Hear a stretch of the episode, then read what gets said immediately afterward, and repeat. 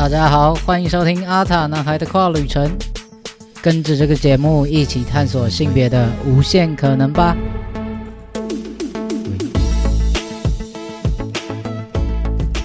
Hello，大家好，我是 David，欢迎收听第五十九集的节目啦。现在录音时间是开工的第一天啦，那大家这集上架的时候应该已经过了一个礼拜。不管怎样，反正就是一个新的一年，新的开始。那就祝大家新年快乐啊！然后希望大家今年都有一个美好的二零二三年。好，讲很多废话，刚一个开场就讲那么多废话，其实这这是有点休太久了，也也不能说太久，就是真的休了一阵子，就休了十天，我已经有点有点忘记工作感觉，忘记这个录音的感觉。我好像常常在讲这句话，但对。我不是在找借口，那陈述一个事实跟一个感受，就是我觉得好像很久，我我不知道大家会不会有一种就是公公私分很开的感觉，就是诶工作跟私私私生活、私领域的东西分很开。像我对对我自己而言，就是我只要一回家，我就会把所有工作的事情都抛在脑后，我也不会带笔电，我不会带带电脑回家，然后。连 IG 也不太想要滑或者是发东西什么的，所以我这次回家就真的是好好的休息，就跟家人一起出去玩，一起吃饭，然后在家里耍废也好。然后我我今年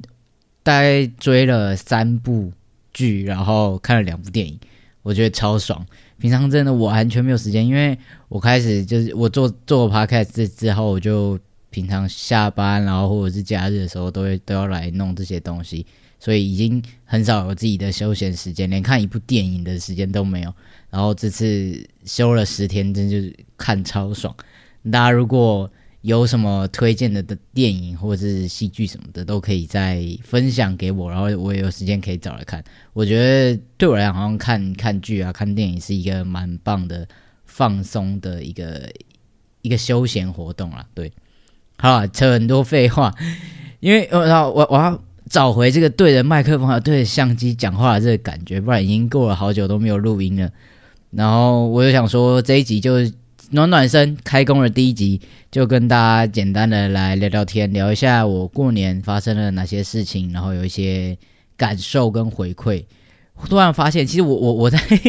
又又开始想到废话，但我还是想讲，就是我我就是。这阵子，因为我想说，就是新的一年，然后有新的节目规划，我就回去稍微看了一下我之前做的东西，我就觉得我好像诶开始慢慢的变成好像我生活中发生什么事情，然后我就分享上来。当然这也不是什么不好的事情，但就是我会变得很像在生活中发生的每一件事情，我都会很努力的去想这个东西可不可以拿来做节目？诶，这个这个好像跟跨有点关，这跟性别好像有点关系，然后就觉得。生活中的每件事情，我都要非常非常的小心。然后你像我这次回家过年，我就想说，我我我开工之后一定要就是录一集来分享过年发生什么事情。毕竟这就是一个大事件，一定有什么。所以我只要我家里的人，他他们讲什么话，我都会这样，很像纠察队一样在听。诶，他是不是讲了什么什么什么？嗯，这个好像可以用。然后诶，遇到什么事情，说嗯，这个好像可以用。已经变得没有不用心生活了。当然，这这也不是什么坏事，就是分享给大家。我是这么。认真用用我真心在对待这个节目，然后去跟大家分享。那也是希望，就是呃，也许这些东西是大家在日常生活中或者你的生命中也会遇到，然后可能会有一些共鸣的东西。我希望可以跟大家做一些分享或者交流。所以，如果你听完之后觉得，哎，我好像也是这样什么的，然后你也非常非常非常希望大家可以留言或者是再传讯息给我，让我知道哦，这些东西可能是大家所共有的一些经历，那我可以多多跟大家做分享、做交流。好了，废话很多，反正就是这样。今天这一集先暖个身，跟大家分享一下我过年发生了什么事情。那准备好了吗？我们要出发喽！我在收假最后一天有在 IG 上 po 文，就是讲一下这过年大概发生了什么事情，然后还有我从二零二一年开始就每每年都会回阿妈家嘛，就是除夕的时候，所以在在阿妈家，我的第一年的时候就有一张自拍。然后 A 到去年也拍了一张，然后到今年也拍一张，好像变成一个例行公事，就是每年的这个时候都穿着一样的衣服，做一样的事情，在同样的地方，然后拍这张照片，好像可以一年年去看一下这中间有什么变化。所以大家有兴趣的话，也欢迎到我的 IG 去看。那我那一篇文就提到一些这次过年有发生的一些小事情，真的是小小事情，只是我像纠察队一样去记下来，因为我觉得这件事情很有趣。就平常我如果听到家人、亲戚、朋友说这些话的时候，不会觉得诶有什么怪怪的，或是就是很习惯，就觉得哦那就这样，好像很平常的事情。但是我当我用纠察队的心情去看的时候，会觉真的会发现说，其实生活中处处都跟性别有关。然后大家讲的话，或是他怎么对待你，我们互动这个过程，都其实真的就是跟性别有很大很大的关系。可是可能我们平常很少去觉察到这件事情。那过年绝对就是一个亲戚大乱斗的一个现场。虽然我我家不太有。这种就是超级远房那种，然后各超大家族来，因为呃，像呃像初二的时候，我外婆还会回娘家，就是其实就是在老一辈的人那边还有自己的家，所以我我目前我我这边我就是会除夕初一，就是前面几天的时候会在我阿妈家，就在我我爸爸这边，然后后面几天的时候我就会去我外婆家，就是我妈妈这边，然后就是在后面就是多余的，不是多余，就是比较多的假日的话就会。我们三个就会在我跟我爸妈就是在家里休息这样，所以就是其实偏单纯。那我我家里的家人真的最常接触的就是一些比较比较亲近的，我阿公阿妈、外公外婆，然后我爸妈他们的兄弟姐妹，就是阿姨、叔叔、舅舅这这些人。那这些人其实就是已经很知道我的情况，然后也很理解，嗯，没有到很理解什么是跨性别，但至少都知道我是一个跨性别者，然后可能知道要怎么样去面对这些。不一样的事情发生的时候，但是我也不确定，因为毕竟出柜的人不是我。诶，应该应该这样，就是我那时候要使用荷尔蒙之前，是我爸去跟我爸那边的，就是他的兄弟姐妹，我然后我阿公阿妈，然后我妈去跟他的兄弟姐妹，还有我外公外婆，然后是他们去帮我出柜，就他们去帮我讲这件事情，所以我到现在也不知道这些家人们他们的。态度，或者说他们真实的想法，或者他们的反应是什么？所以在面对他们的时候，我还是会有一点点紧张。就虽然家里不会有人跳出来反对，说你这样子不好，你这样怎样怎样怎样，你这样奇怪什么的，然后你为什么不穿裙子什么什么，不会有人这样讲。但是我还是不知道他们到底是怎么想的，我不知道我可以做到什么样子的程度。那尤其是我现在就是我大概吃毛毛药也半年多，然后我胡子也是。算是蛮明显的，就是肉眼可见的那一种。以前可能就是我不讲话，然后我在那边可能就是一个 T 样，就是很打扮很中性的女生。然后其他的人一看到的时候，可能就觉得哦，她就是一个比较阳刚的女生，然后也不会想太多。可我现在就是即使不讲话，我只要有这个胡子，一看到大家就觉得一定一定就是认为我就是一个男生。所以这次过年遇到一个比较比较尴尬，也也没有到尴尬，因为没有发生什么特别的事情。可是那那东西就是我自己心里的小剧场，就是一个比较远一点点，就我的姑婆，对我在我外婆家，候，我姑婆来家里，然后我们要一起去吃饭这样子。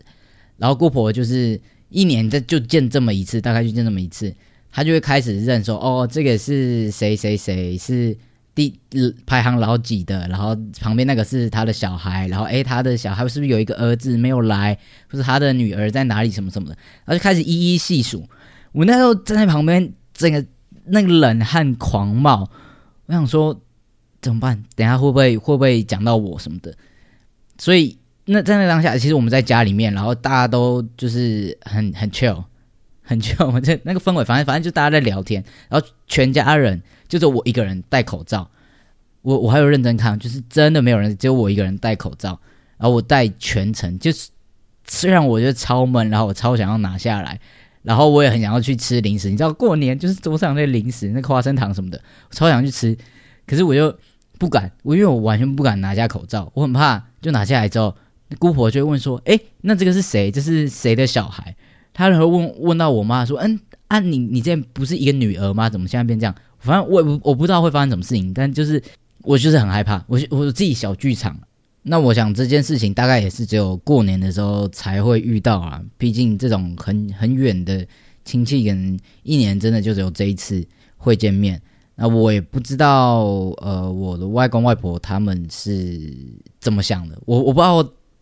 如果今天真的我姑婆问的话，他们会怎么回答？我也不想要挑战这件事情，我觉得很害怕，我就很害怕。我觉得好，现在现在这样，我觉得现在就是有一种你知我知，然后我们就不戳破那一张纸，安然度过这一切的那种感觉。因为其实哦，我我前几去年的几处有提到，我外婆有一次就是在在那个我们家族聚会完之后，然后要倒茶。的那个环节，就是我们家小朋友倒茶给大人喝那个环节，然后外婆就脱口而出去跟叫我表弟说：“哎，你去跟哥哥一起去倒茶给大家喝。”就那个时候，他其实称呼我是哥哥。也是今年过年的时候，他就是也是差不多的情境，然后也是在在叫我表弟的时候，然后他又说：“哎，去找那个姐姐。”所以，我到现在也不太。确定就是到底他们的想法或者什么，或者是他是可以接受，或是可以理解我是男生叫哥哥这件事情，可是还是很习惯叫我姐姐。也我觉得有可能是这样子一个状态，倒不是他觉得一定要做，一定要怎么样，或者一一一定要叫什么称谓。但反正现在就是一个，我觉得现在是一个适应或者说一个过渡期吧，因为。毕竟我也活二十几年，以一个女生的身份，那虽然我出柜，然后我家人也算是很支持，但是在一两年之间要马上完全的改变以前的所有习惯，也是不太可能的。就像我们这次家族出去，我们有我跟我阿公阿婆这边家族一起出去玩，然后出去玩这两天，我几乎不在外面上厕所，因为我会觉得很很害怕。一没有到害怕，可是我觉得那是一种就是习惯，就是以前到现在我都是跟我外婆跟阿姨们一起走到女厕，可是今天突然我要我就变成是去男厕，然后我舅舅我表弟他们，然后我们就突然去那边，其实会我我觉得那有点尴尬，然后很奇怪的那种感觉，对，所以虽然啊，虽然我现在。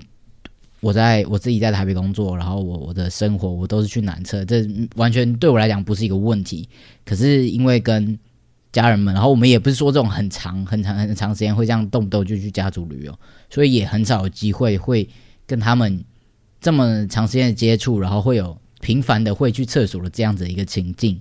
所以在这两天，我就真的是尽可能不在外面上厕所。那我想厕所这件事情，应该也是很多跨性别者的一个。困扰，或是我们的一个困境，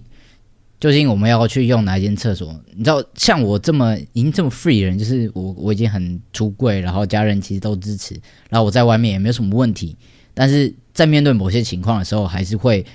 很很困扰，很不知道应该要怎么做。所以可能对于其他人，或对于更多人，会有更大、更更复杂的一个一个一个问题。那我觉得这件事情对我自己来讲啊，我现在可能也就是。需要花更多的时间去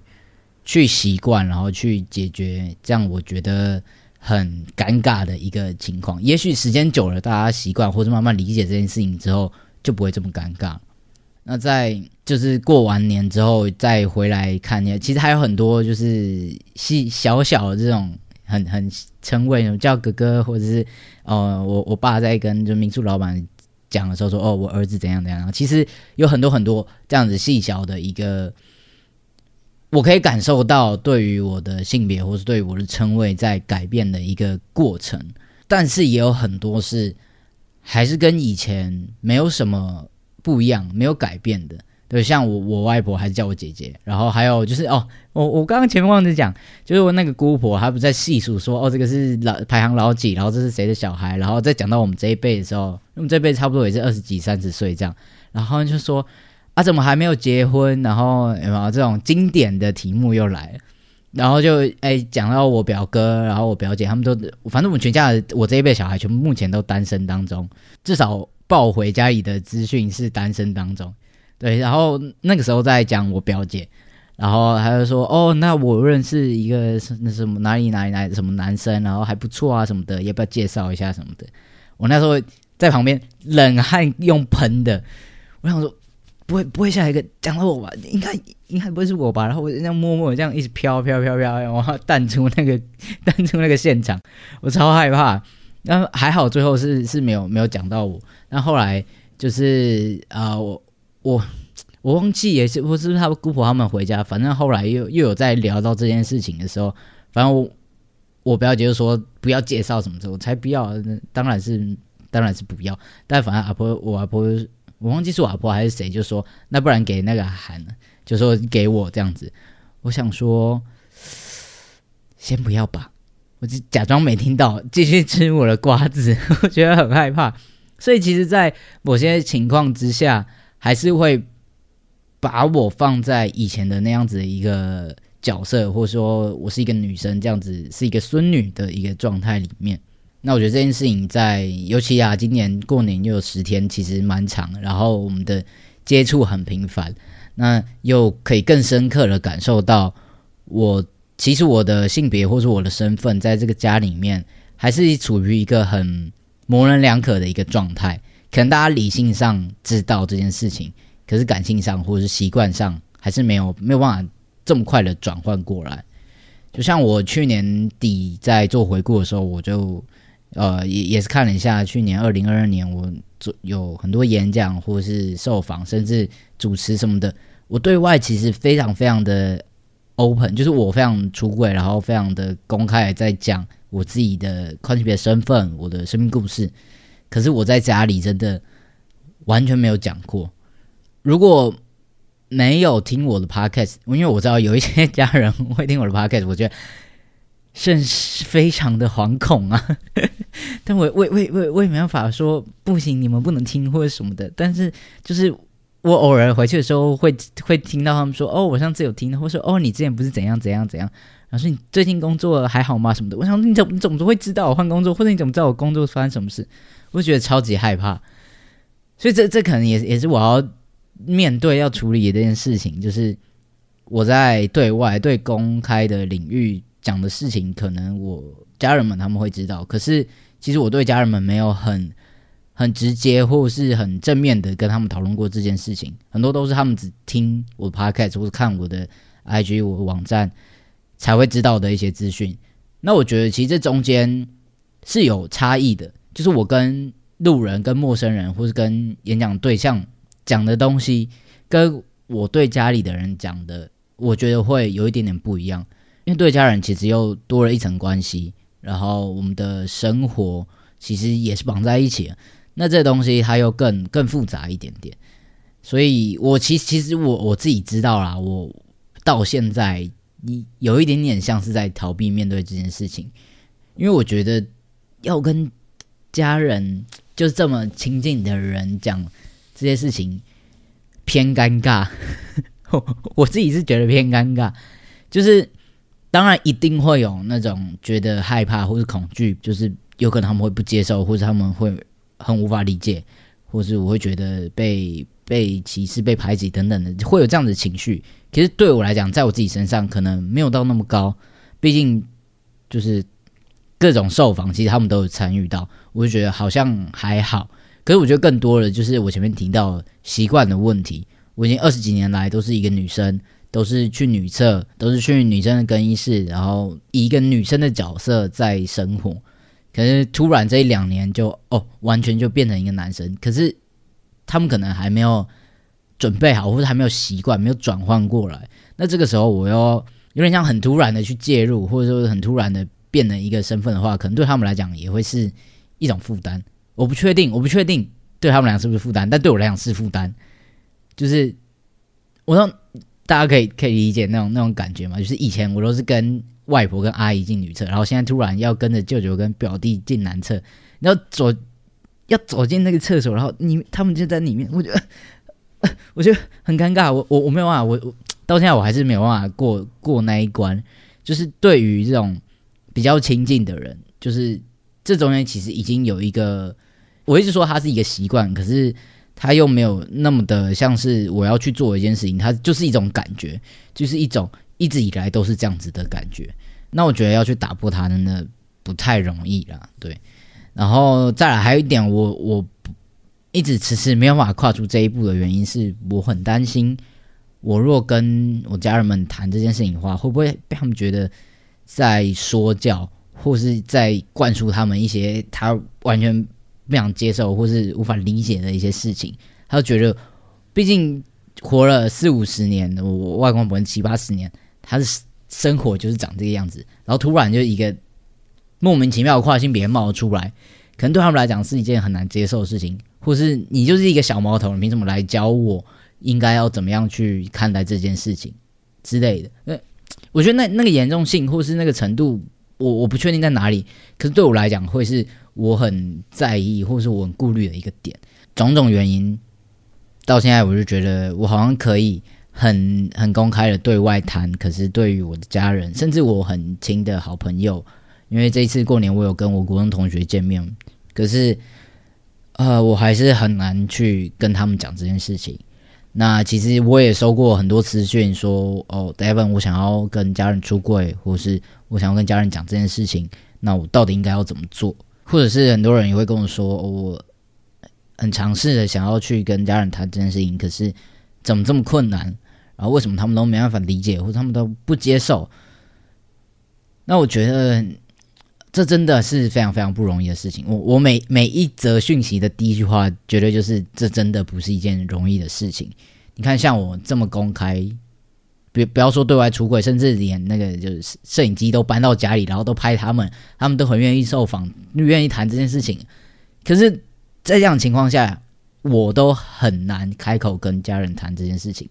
那可能每一个人跨不去的那个坎，都有不一样的原因，但。总的来说，我觉得跟家人这中间，因为我们多了一层关系，这是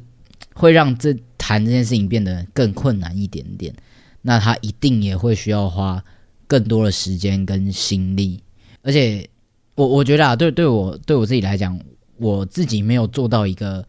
很好很完美的一个一个步骤。好，我就处女座，我非常追求那个完美，但我觉得我已我失去了那个那个。变成完美的那个机会，因为我已经就是出柜，就是我我觉得在我的心里来讲，最好的方式是先认识自己，然后再来是跟宽别朋友，或是比较友善的朋友，或者说就是一般大众，跟跟我完全没关系的人去出柜，然后再来是跟比较亲近的朋友，就是对于性别或这一块完全不理解，但是是我的朋友的人，然后最后一步才是家人，就是他是一个一层一层一层一层去的。但是很多人，包括我自己，也是，就是我觉得在还没有不不够了解自己，然后不够强大的心智的时候，我就是跑在最前面，然后我就是要跟家人出柜，然后我要去做一些有了没的，不是有了没的，就是去做后面的这些事情，就是会很急切的想要赶快去完成这些。当然，我能够理解，在一个所谓可能对我来讲，它是一个不对的身体里面，或者是在一个我觉得很不舒服的状态里面成长到。这么大，然后到大学的时候，我终于知道，哇，原来有跨性别，这就是我要的。然后我就是立马要动平胸手术，所以我就立马出柜，然后就去动手术。就是我有有点冲太快了，我还没有那么理解什么是跨性别，我还没有那么理解我自己到底要的是什么，我的状态是什么，我喜欢的东西，我想要的那个样子到底是什么，我也还没有呃很清楚的一个脉络。就是对对我自己来讲，我现在到就是到今天，我可能从大一的时候知道跨，然后知道平胸手术、动手术，然后一直到我前两年开始使用荷尔蒙，然后这两年接触越来越多的跨性别的朋友，或者说相关议题、相关的内容的时候，我觉得真的是到现在我才有，我我不敢说非常理解，但是我觉得有。一定程度的对于这个主题，或者说对于我自己有有一定的了解，我觉得要在这样子的建立在这样的一个基础上，然后我再去想怎么样跟身边的人谈，怎么样跟家人出柜，我觉得才是一个比较好的状态。因为第一步认识自己嘛，第二步是跟陌生人，或者说跟。真的很友善的人，因为像陌生人，就是可能是那什么再也不会见到，就在路路边不是路边，就是在日常生活中，可能就是在医院之类的，你要出柜，那这种时候，你尝试的去说你的状态是什么，什么是跨性别，然后你你自己是什么，然后去表达你觉得比较舒服的那个样子，你希望被怎么样子称呼，希望被怎么样子对待，当你能够很明确的。讲出这些东西的时候，也许你才是真的比较理解自己到底什么，比较理解什么是跨性别，然后比较理解应该要怎么样子做。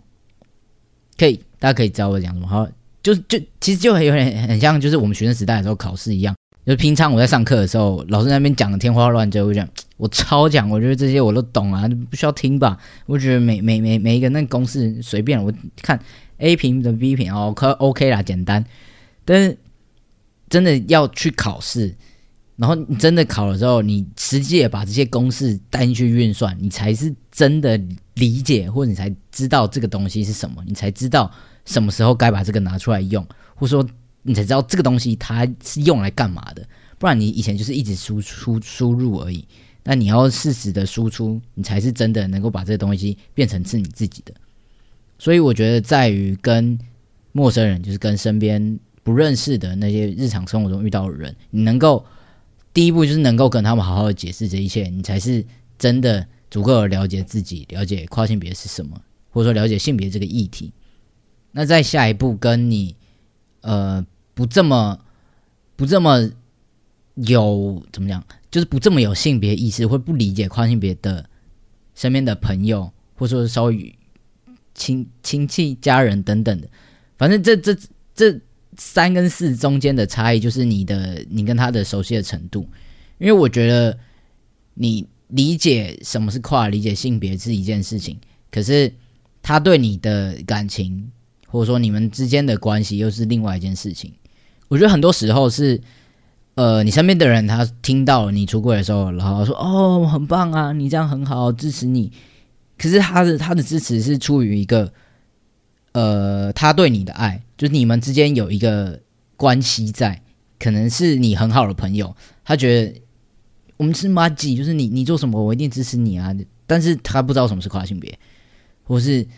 他不知道你你谈论什么，他只是觉得说：“哦，你这样很棒，我支持你。”或是家人也是一样，就是跟我爸我妈，然后他们，我我支持你啊，因为你是我的孩子，因为我们爱你，我我我们永远都会是你的呃最强的后盾什么的。可是他可能没有那么的理解什么是跨性别，那当然这不是一件坏事，可是很多时候可能会因为他们不懂是什么，所以在无意间做出一些会让你觉得受伤，或是会对你有一些影响的事情。很小很小的，就是到称谓这种时候，或是空间上的使用，或是你的衣服、你的长相等等的，生活中可能有很多很多的机会，会有这种大大小小的事情发生。那当这些人他没有那么的理解跨性别，没有那么理解性别这个议题，或者没有那么理解你的时候，他只是觉得说你很棒，我支持你，那可能就会造成一些些呃。很细小的，让人觉得不舒服的事情，所以我觉得在最后一步才跟家人、才跟好朋友出柜，它很重要的一个原因就是希望把这种这种几率降低，就是因为你们之间存在着一某种程度的情感，或者说某种程度的关系，那要把这这样子的影响去降到最低，不要因为哦我爱你，我我我很支持你，然后我就 OK 没有问题。而是他们真的能够理解，真的能够知道你要的到底是什么，这样子我觉得才是一个比较比较好、比较有效的沟通。当然，这是一个超级乌托邦的一个世界，就是非常理想，希望可以达到这样子。所以我说这是我的完美状态。呃，要是能重来的话，我会希望可以有这样子的一个步骤，这样子一个进程。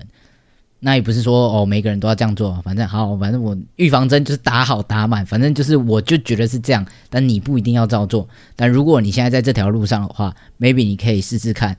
你可以去思考啊，这是不是适合你的状态？因为我觉得，呃，当然出柜是一个选择，但是不出柜也是一个选择。怎么样才可以让你达到呃你最好的一个状态，或者说是对你来说最有帮助的一个情形的话？我觉得那样子就好了，就没有一定要做什么事情。那当然，如果你真的想好了，然后你觉得你前面这些都已经做足了准备，然后你想要出柜的话，也就去吧。你评估一切，你觉得很 OK，那当然能够出柜，能够有家人身边的人满满的爱，那绝对是最棒的事情。